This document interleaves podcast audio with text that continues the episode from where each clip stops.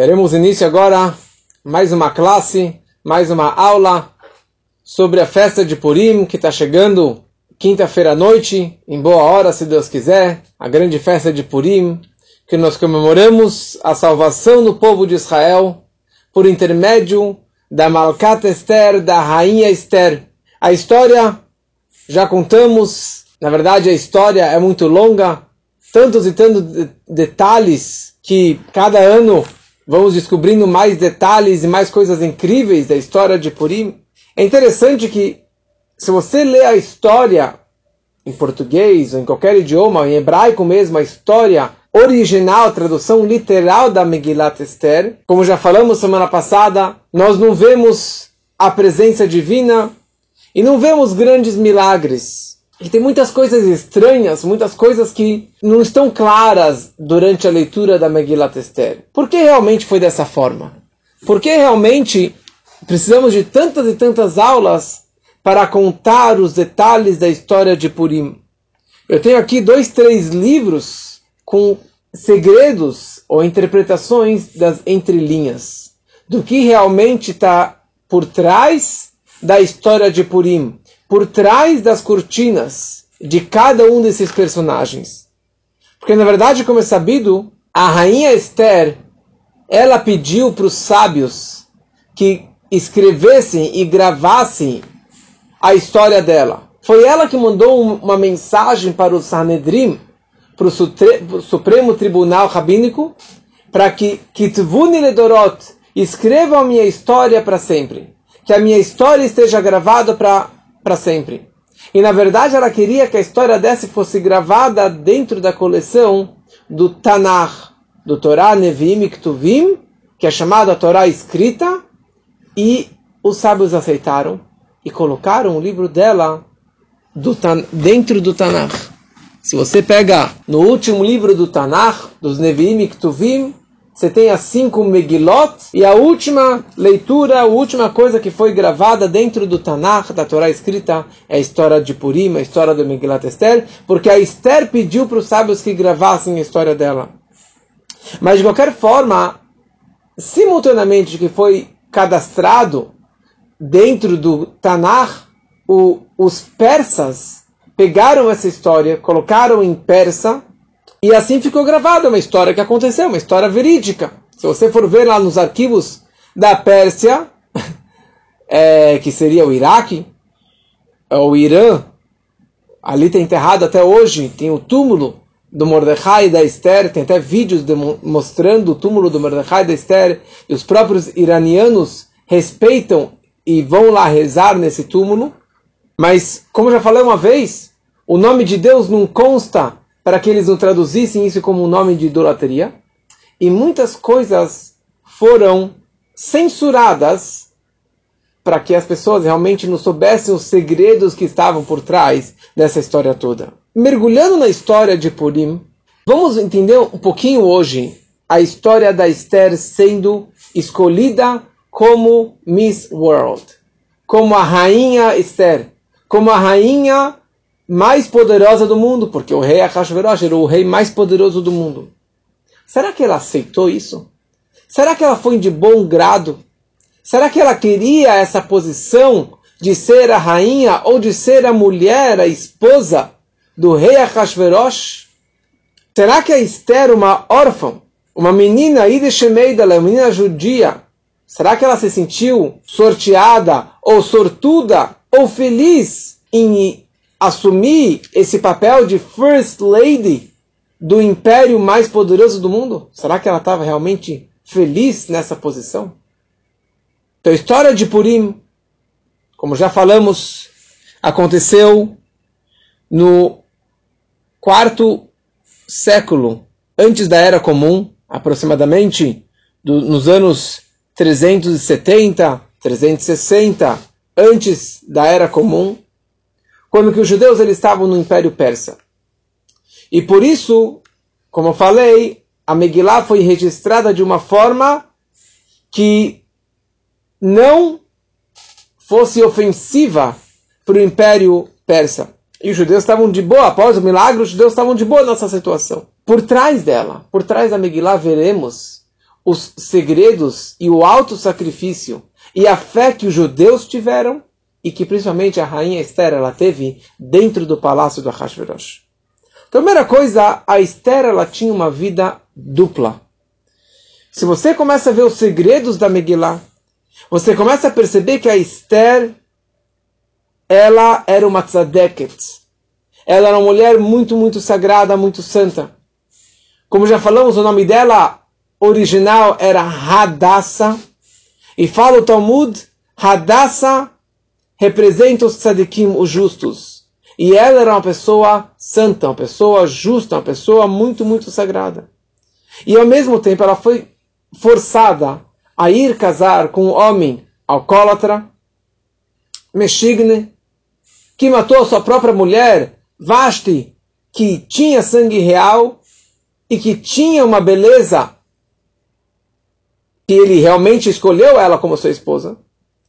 E daí a Esther, uma menininha, uma menina judia, ela poderia passar por 12 meses de tratamento de beleza para poder se apresentar perante o rei. E ela, na verdade, ela teve que fazer aqui uma jogada de mestre. Ela teve que se preparar para essa grande noite que ela iria se encontrar com o rei Ahasverosh, que ela não estava nada interessada. E por isso ela não, não fez nada. Ela poderia fazer o tratamento de beleza, entrar num spa para se apresentar perante o rei, pegar as melhores joias e maquiagem e todo o tratamento de beleza que ela poderia para se apresentar perante o rei, ou que todas as outras 126 mo 26 moças do mundo fizeram e aproveitaram e curtiram esse momento, mas ela, contra a vontade dela, ela foi selecionada, foi escolhida para se apresentar perante o rei.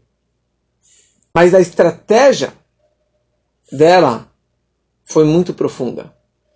E a tragédia que ela estava para passar era algo que veremos na continuação da história. Esther era não somente uma menina judia com tzniut, com recato, que iria casar com um homem terrível, alcoólatra, perverso, assassino, que matou a própria mulher. Se preparem, que eu vou falar agora. Que isso é um grande segredo que o Talmud escreve, mas que vai realmente virar minha a cabeça, minha cabeça. Eu fiquei me aprofundando nisso hoje, horas e horas, mas é algo que é a verdade que a Megillah nos conta. Todos sabemos que a, que a Esther ela era prima ou sobrinha, prima de Mordecai, Mordecai é. Mas na verdade a Esther ela casou com Mordecai. Ela casou, casou com a Chupá, com o Mordecai Atzadik. E aqui ela teve que abrir mão de, de estar casada com Mordecai, que era um tzadik, que era o líder dos judeus, que era o pastor do povo de Israel, um profeta, uma pessoa super elevada. Ela teve que abrir mão de estar casada com Mordecai para ir casar com um tirano perverso, assassino, maluco, que nem o Ahasverosh.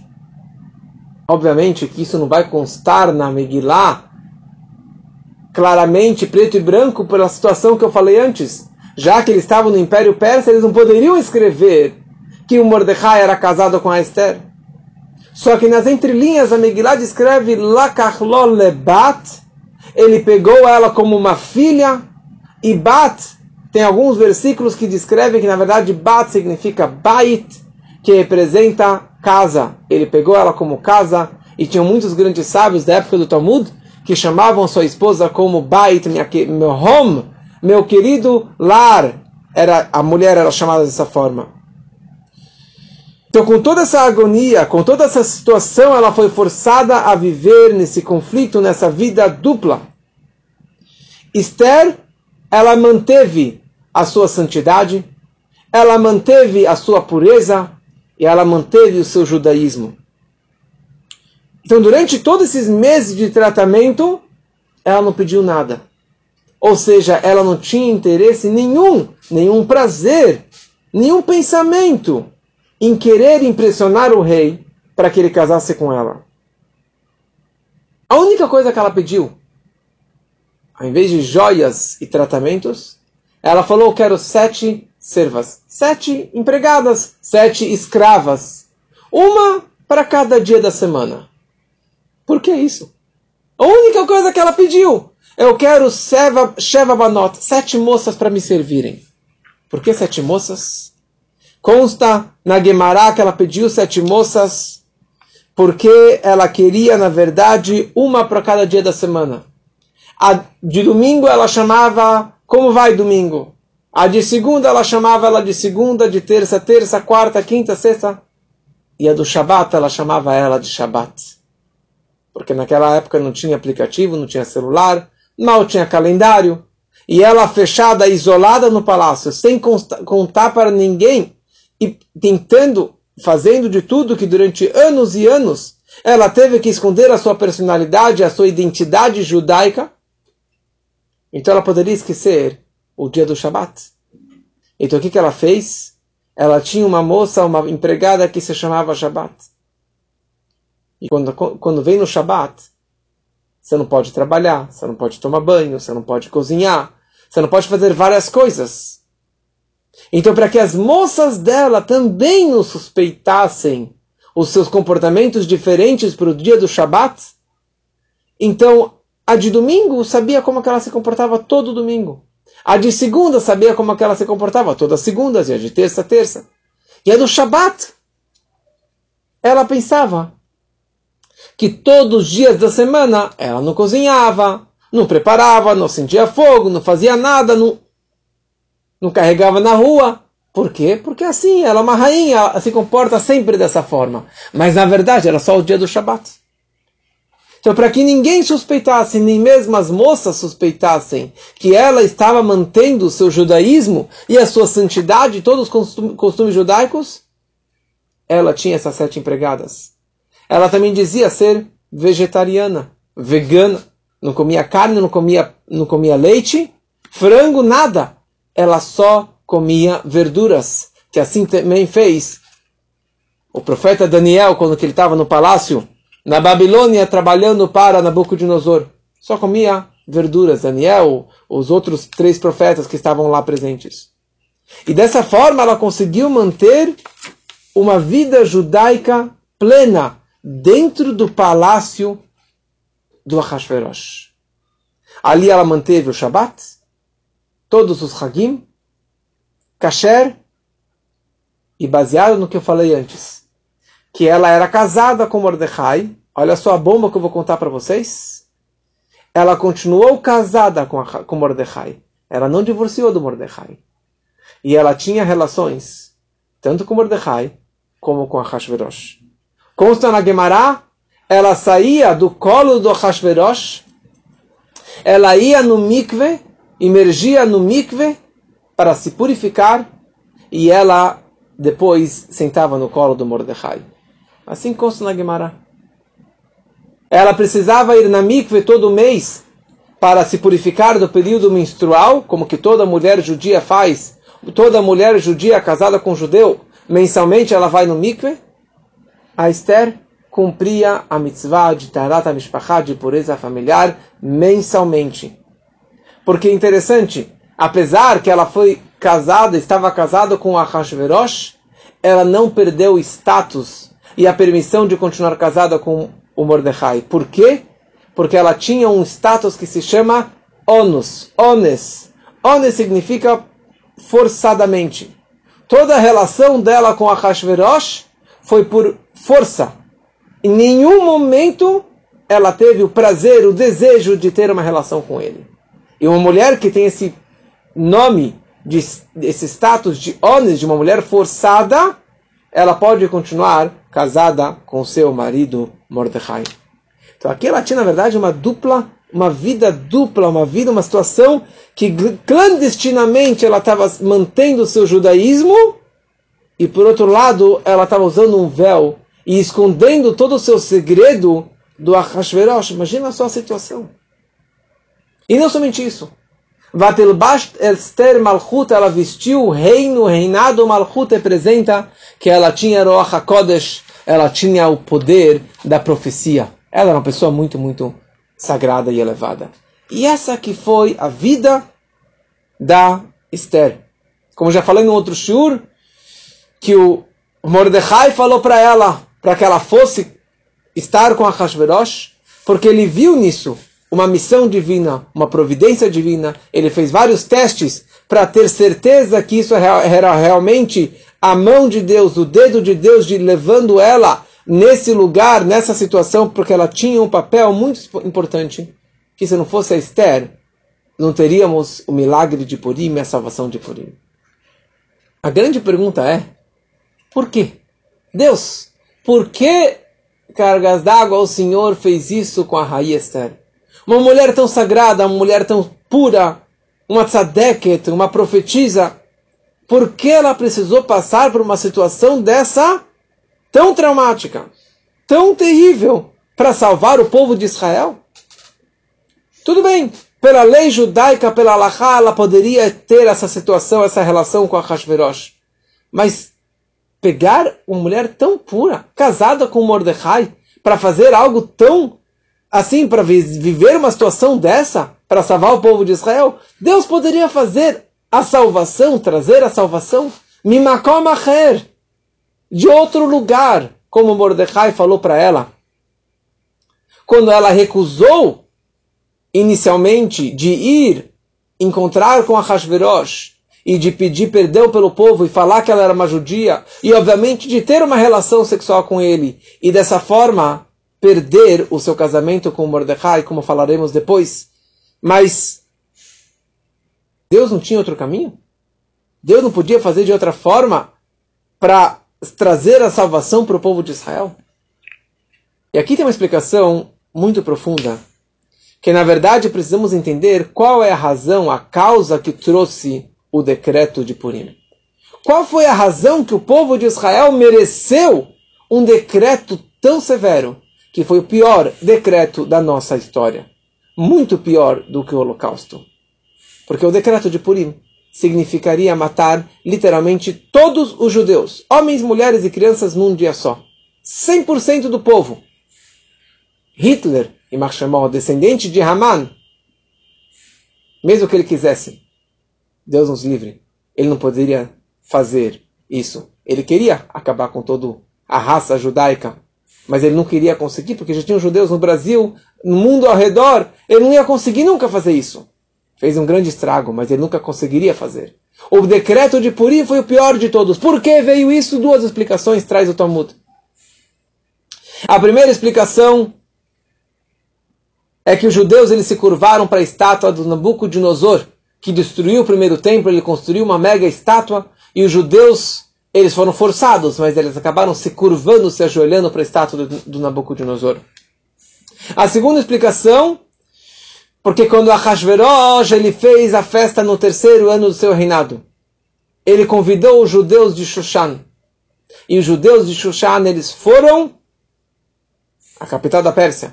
Eles foram e participaram e curtiram e aproveitaram Nehenu da refeição do Ahasverosh.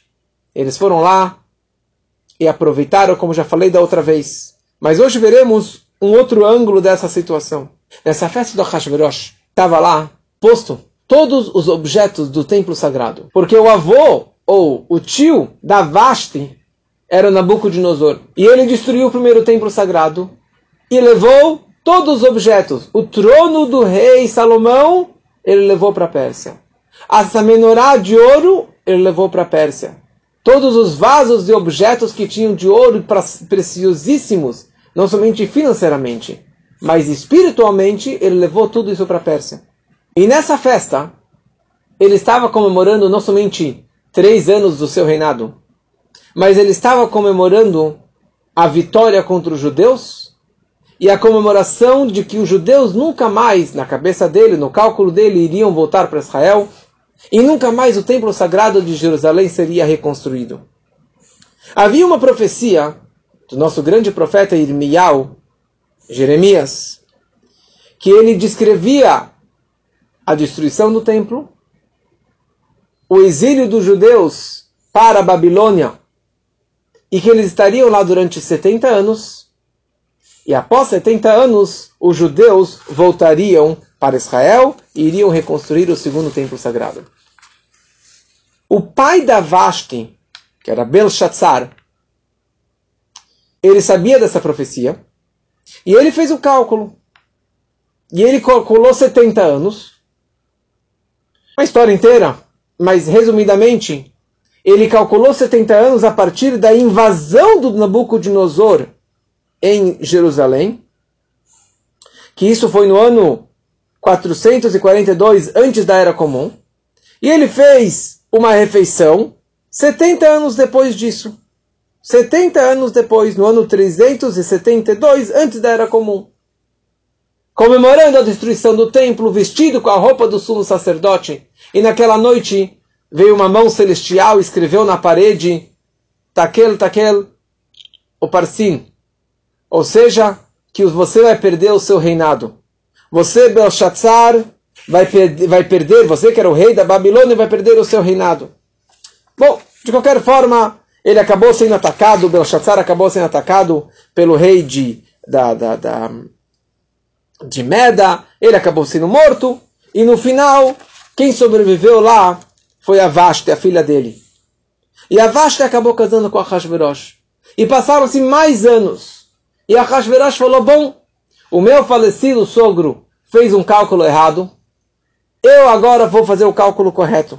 A partir do momento que os judeus foram exilados de Israel, ele calculou 70 anos, e daí ele fez essa festa, a grande festa dele, comemorando a destruição do templo, comemorando que o templo nunca mais seria reconstruído.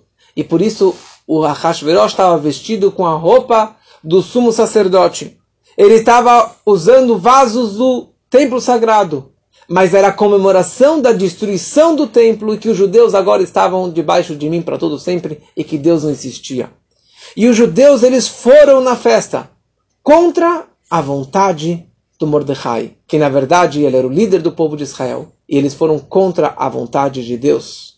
Como falei da outra vez, eles mandaram embora o pastor, o protetor deles, que era Deus.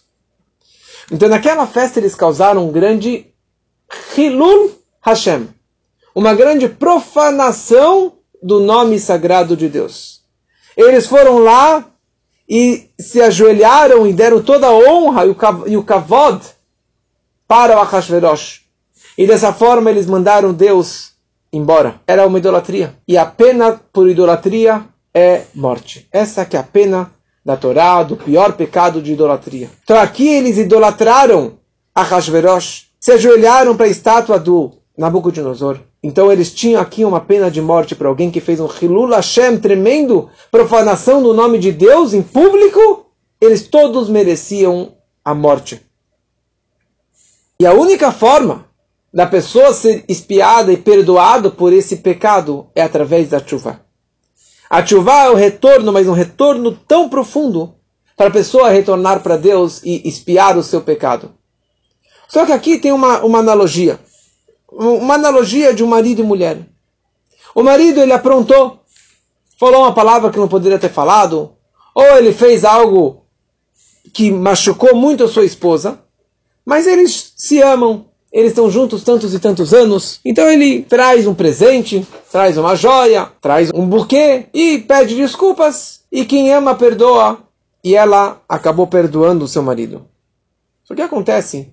Se um dia o marido ele apronta uma, ele pula o muro, ele trai a mulher, ele fala uma coisa que realmente imperdoável, o que, que ele pode fazer para reverter a situação? e de recuperar o casamento que ele tava, que ele destruiu com as suas próprias mãos. Então, uma situação como essa, tão é,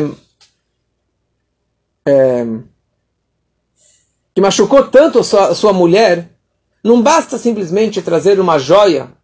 Não interessa o valor da joia. Não interessa o tamanho do buquê. Ou de quantas desculpas que ele for falar para sua esposa, ele não será perdoado porque a mancha está lá dentro. Ele precisa, na verdade, passar por uma situação que ele vai demonstrar para ela que não somente que ela é o amor da vida dele, mas ele está disposto a abrir mão da sua vida, de seu conforto, da, da sua vida, literalmente. Ele estaria disposto a perder a sua vida por ela. Daí ele estaria realmente demonstrando o quanto que ele ama ela. O quanto que ele está disposto a, a, a abrir mão de tudo por ela. Por quê? Porque realmente eu fiz chuva. Eu retornei, eu me arrependi verdadeiramente por aquilo que eu fiz ou aprontei contra você. Assim é a analogia no casamento entre marido e mulher. Então essa metáfora, na verdade, a gente pode ap aplicar também na relação entre o povo de Israel e Deus. Tem alguns tipos de pecados e transgressões que o homem pode fazer. Ele vai estar tá magoando a Deus. Ele vai estar tá quebrando o seu elo com Deus. Ele vai estar tá manchando a sua amizade, o seu amor, a sua conexão profunda com Deus. Mas ele pode, Yom Kippur, jejuar, pedir perdão, dar tzedakah, jejuar e rezar e pedir perdão, e ele vai ser perdoado. Porque Deus ama o povo de Israel de uma forma incondicional.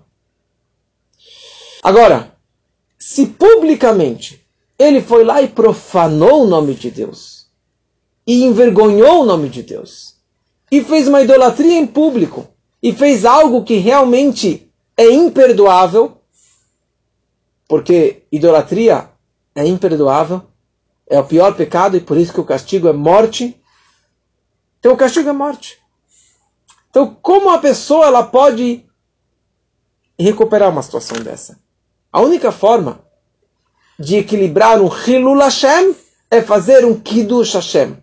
É a pessoa ela se consagrar para Deus ou ela fazer um Misirut Nefesh, uma dedicação total a Deus. Ela entregar a sua vida, entregar a sua alma, pode ser que ela vai falecer fisicamente, mas só assim que ela vai conseguir reverter o seu amor e a sua ligação tão profunda com Deus. Essa é a única forma que a pessoa pode ser perdoada. Por isso que o castigo, a pena por idolatria é a morte. Não é somente um castigo, é a expiação. Porque na hora que ela perder o físico, é essa forma que ela vai recuperar a sua ligação profunda de alma, espiritualmente falando com Deus. Quando veio o decreto de Haman de aniquilar todo o povo de Israel, ele não sabia, mas ele estava servindo como um boneco, uma marionete. Ele estava servindo aqui como um engenheiro do mecanismo para perdoar e para reparar o grande erro e o grande pecado que o povo fez. Haman, ele fez um decreto. E ele fez um decreto não porque ele era um grande antissemita, mas ele fez um decreto porque Deus queria retificar esse grande Hilul Hashem que eles fizeram. Sem saber, Haman, ele serviu como uma ferramenta para reconciliar Deus com o povo de Israel, ou o povo de Israel com Deus. E essa reconciliação veio graças a ele. De novo, aquela ideia que a gente sempre fala que coisas negativas vêm para um propósito positivo. O pior decreto, o pior castigo, o pior medo da nossa história foi o Haman. E ele era uma ferramenta para recuperar o amor e a ligação máxima entre o povo de Israel com Deus. Em outras palavras, o que aconteceu graças ao decreto de Haman? O povo de Israel, durante um ano inteiro, que foi o que eles sofreram por causa do decreto, que o decreto que ele fez, quando ele fez o sorteio, era para que no ano seguinte os judeus foram mortos. Fossem mortos. Então, durante um ano, o povo inteiro chorou, jejuou e rezou para retirar esse decreto. Então, na verdade, aqui o povo estava numa situação de perigo. Eles estavam com a espada no pescoço, com a forca no pescoço durante um ano.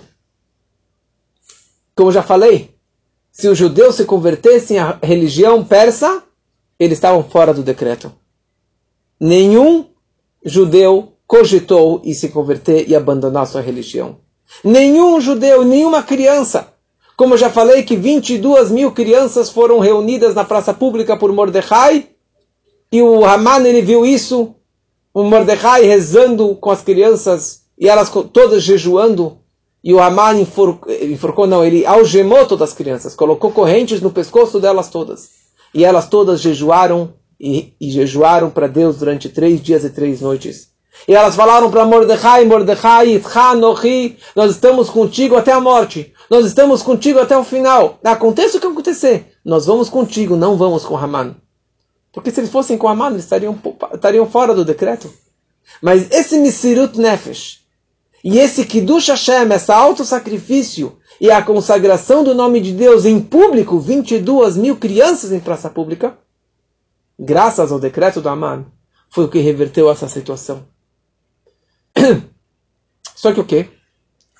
Esse medo dos judeus e essa dedicação deles, essa chuva, esse retorno que eles fizeram, e esse Misirut Nefesh não era o suficiente. Porque não foi a mulher que foi simplesmente insultada pelo marido. Ela foi magoada profundamente. Deus ele foi magoado profundamente com todos os pecados que eles fizeram em público. Então não bastava só a dedicação e o Mesirut Nefesh, a reza e o jejum que os judeus fizeram. Precisava aqui um nível máximo de um self-sacrifice, de um sacrifício próprio. E para isso, foi necessário a Esther aparecer aqui no palco.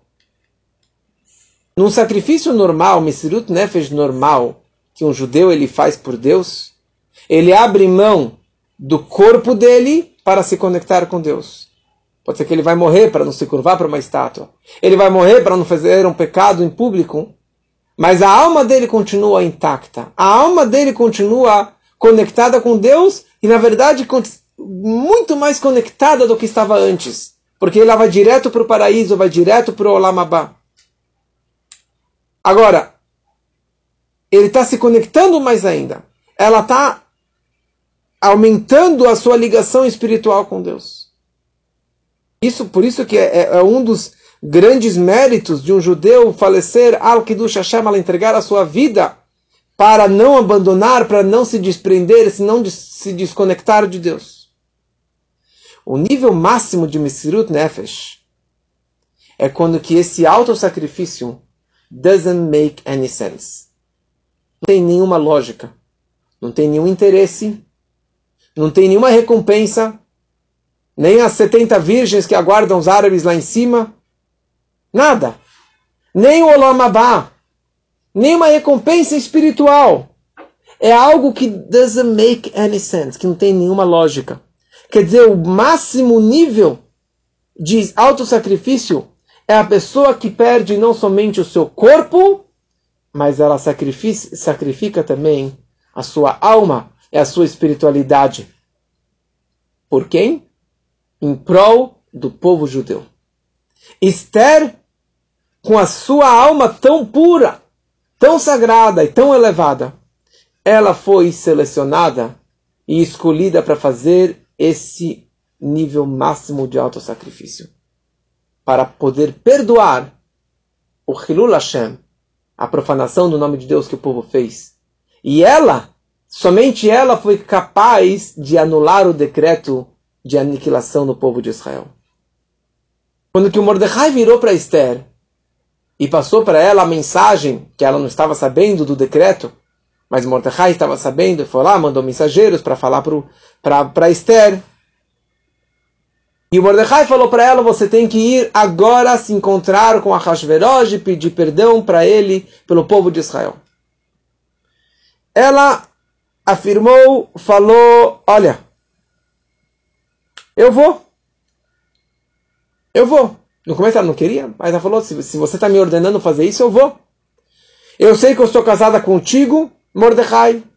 Eu estou casado com Ahasverosh. E há 30 dias que ele não me chama. 30 dias que ele não me encosta.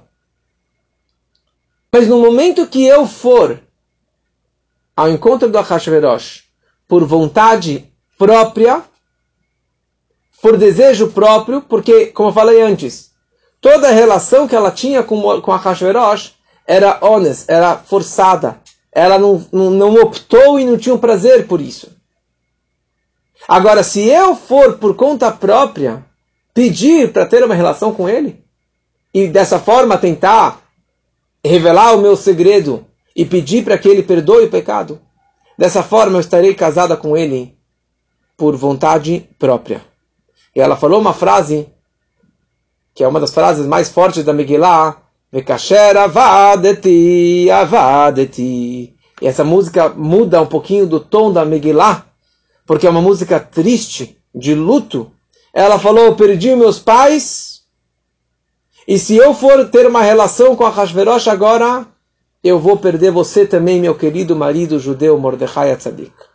Eu vou te perder. Porque no momento que eu ter uma relação, tiver uma relação com a Hashverosh por espontânea vontade, pelo meu desejo, porque eu estou lá me oferecendo para ele, dessa forma, pela lei judaica, eu nunca mais poderei estar contigo, Mordechai Tzadik. E ele não poderia dar um, um divórcio para ela, como Tosfot na Gemara descreve, as pessoas ficariam sabendo que ele divorciou a Esther. E o plano era que ninguém ficasse sabendo. Ou seja, eu terei aqui uma perda dupla.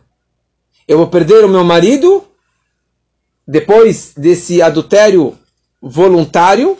E a segunda coisa, e a pior de tudo, eu aqui eu estarei perdendo a minha alma também. Eu vou perder o meu futuro judaico. Não estarei mais com Mordecai. E eu estou aqui me purificando com o pior homem do mundo, Ahashverosh. É isso que eu tenho que fazer? Eu estou disposta. A Esther, aqui na verdade, ela não estava com medo dessas considerações, com todos esses pensamentos. E ela foi lá e abriu mão de tudo, do corpo, da alma, do espírito do marido judeu. Para quê? Se eu estou aqui, como que Mordecai falou para ela, se eu estou nesse trono, nessa posição para salvar o povo de Israel, eu estou disposta. E ela sacrificou tudo em prol do povo de Israel. Isso é o Misirut Nefesh, que revelou o nível mais profundo da alma dela, o amor máximo que ela tinha pelo povo de Israel, que na verdade estava representando o amor máximo que ela tinha por Deus. E isso, na verdade, demonstrou o quanto que ela está pedindo perdão por Deus, ela representando o povo de Israel, e dessa forma Deus acabou perdoando o povo de Israel. Então, na verdade, é, é que nem a ideia do marido e mulher. É o marido que ele vai dar a vida dele. Se ele tem que tirar o coração dele para dar para a mulher, fazer uma cirurgia, ele vai morrer. Mas ele vai salvar a vida dela, ele está disposto. E só assim que o marido é perdoado por um pior adultério, o pior pecado que ele poderia ter feito com sua esposa. Pois esse grande milagre de Purim e a salvação graças a Esther. A Esther pediu para Mordecai e para os sábios, ela falou que Ledorot, escrevam e marquem a história e, e que ela seja é, é, que ela entre na coleção do Tanakh, da Torá escrita, que fique gravada para todo sempre. Ela queria que, na verdade, esse sacrifício que ela passou, de corpo, alma, espírito, ficasse gravado para as próximas gerações. Sim, que toda mulher judia, e na verdade todo judeu de, de todas as próximas gerações, eles têm que aprender uma lição de vida. Uma lição de vida não somente não fazer os erros que o povo fez, mas na verdade para a gente aprender o poder da mulher judia o poder de você conseguir demonstrar um alto sacrifício e uma consagração de Deus em público e abrir mão de tudo para poder salvar um outro judeu, para poder salvar o outro o, o, o povo judeu. E isso na verdade foi graças a Esther. E por isso que ela fez questão que isso fosse gravado como o último livro do Tanakh, para que isso fosse gravado para todas as gerações e fizesse parte da Torá escrita. A Torá aqui, na verdade, está falando para a gente que no exílio, nós estamos no exílio, estamos aqui, nós ainda, como o Talmud escreve, nós ainda somos escravos do Ahashverosh, ainda estamos no exílio, no Galut. Daquele exílio nós saímos graças a Esther. No exílio de, do Egito nós saímos graças às, às mulheres, como eu falei da outra vez. E deste exílio nós também sairemos graças às nossas ilhas Shemeidalach, às nossas mulheres judias, com essa fé inquebrável que elas têm, para despertar no povo todo essa fé nos filhos, no marido, em todos, e só isso que trará a grande redenção, a vinda do Mashiach, que da mesma forma que não existia chance nenhuma, lógica nenhuma, que fôssemos salvos do decreto de Aman, hoje também, a situação atual que nós estamos, não tem nenhuma lógica para estarmos aqui, e não tem nenhuma lógica para Mashiach chegar. Mas graças ao alto sacrifício que as mulheres fazem, que os homens fazem, que cada um faz o seu melhor para se conectar cada vez mais com Deus, é isso que vai trazer a redenção máxima com a vinda do Mashiach e com a reconstrução do terceiro templo. O segundo templo foi construído pelo filho da Esther, Dário, Dariavesh, que ela teve com a Hashverosh. E graças às mulheres e à fé, nós teremos o terceiro Betamigdash, terceiro templo sagrado com a vinda do Mashiach, que assim seja muito em breve, se Deus quiser.